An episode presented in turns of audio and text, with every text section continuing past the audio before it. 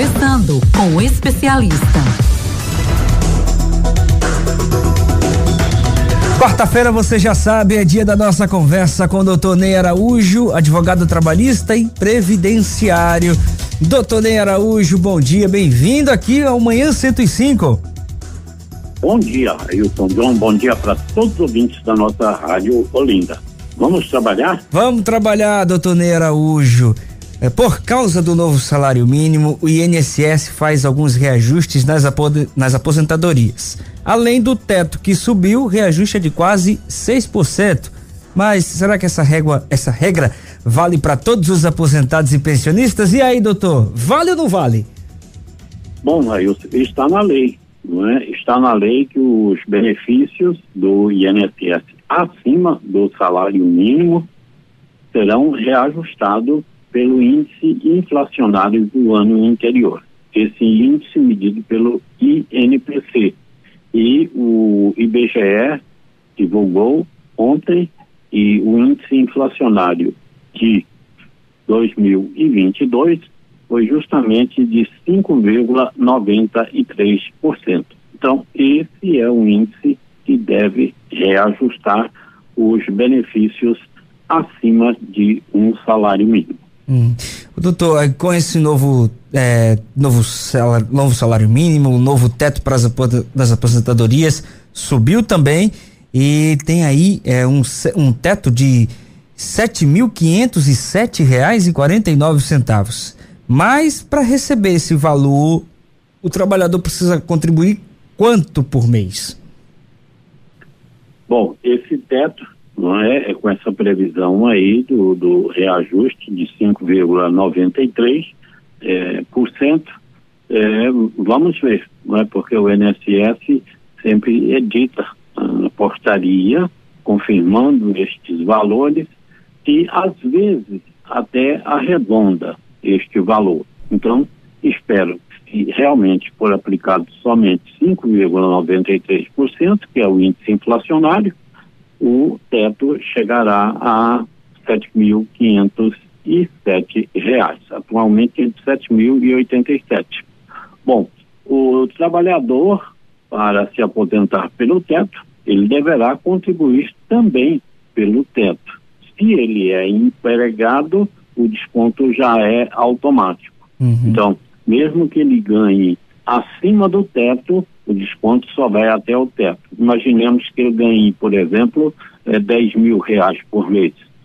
Hoje, o teto né, se prevê que ele passará para 7.507 reais. Então, só haverá desconto até este valor. Se o trabalhador é autônomo ou facultativo, ele poderá contribuir com até o valor do teto, para que a sua aposentadoria também atinja este valor mensal. o, a aposentadoria é calculada de acordo com as contribuições efetuadas de julho de, de 94 até a data do pedido do benefício. É concedido 60% e mais 2% para cada ano que ele tenha contribuído, acima de 20 anos para os homens e de 15 anos para as mulheres. Raios. Doutor, é, quais são os benefícios do INSS com esse aumento? Com essa, com essa novidade aí de reajuste, de novo teto, o que que, que traz para o beneficiário? Bem, traz uma atualização do benefício, já que é, nós temos a inflação, uma inflação de quase 6%, isso corrói não é, o ganho do trabalhador, do aposentado, do pensionista, nós ainda temos um certo impasse aí quanto ao valor do salário mínimo, não é? Porque houve a edição em de, é, 12 de dezembro do ano passado, é, estabelecendo o salário mínimo em R$ 1.302.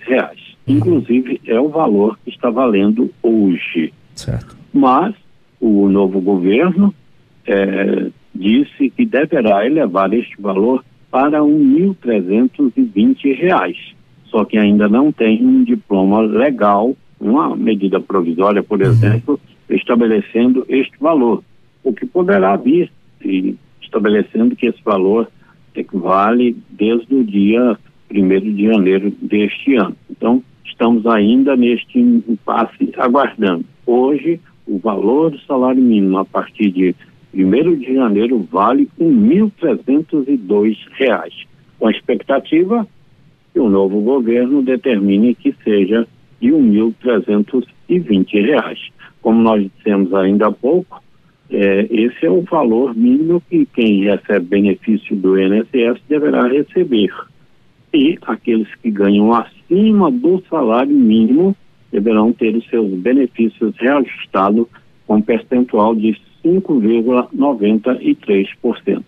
Doutor, agora. Esses benefícios, é, é, Sim. eles começam a ser pagos, né, os benefícios de janeiro, no dia 25 de janeiro, hum. e finda lá no dia 7 de fevereiro. Então, esses benefícios já deverão ser pagos com os novos valores. Já, já atualiza então esse mês, né? Já atualiza o benefício de janeiro, que começa a ser pago no dia 25 de janeiro e finda no dia 7 de fevereiro. Agora, doutor, quem tem valores a receber pelo INSS, é, é, o que é que muda para eles? Muda que deve ser observado é, o, o, salário mínimo, né? Até 60 salários mínimos é o pagamento por meio do chamado RPV, que é requisição de pequeno valor, o que é mais rápido, porque sendo acima deste valor, deve ser pelo precatório. E o precatório é pago a, apenas uma vez por ano e desde que tenha sido concluído, não é, tem sido fechadas as contas até o dia 2 de abril. Por exemplo, aqueles que fecharem essas contas até o dia 2 de abril receberão a partir do ano que vem, não é? do ano de 2024. E se só fechar é, depois desse período, então só vai receber no outro ano. Isso com relação a precatório, precatórios é, que tenha, que são justamente aqueles valores acima de 60 salários mínimos. Uhum. Doutor, para quem recebe PIS, tem alguma, alguma diferença? Muda alguma coisa? Olha, para quem recebe PIS, para quem recebe seguro-desemprego, para quem recebe benefícios do INSS de até um salário mínimo, para quem recebe o benefício assistencial de, de BPC LOAS, abono salarial do PIS, tudo isso deverá observar um novo salário mínimo, que deverá ser, ou no momento é de R$ 1.302, mas que deverá chegar a R$ 1.320. Tá certo. Doutor, antes da gente eh, encerrar aqui, tem uma pergunta que chegou do Alexandre de Águas Compridas. Não é sobre essa questão do reajuste, mas eu achei importante para a gente tirar a dúvida dele. Ele diz aqui: Bom dia, doutor Ney. Eh, tenho 29 anos e dois meses de carteira de contribuição. Aí não consigo os PPPs todos para dar entrada. Como é que eu faço para dar entrada na aposentadoria?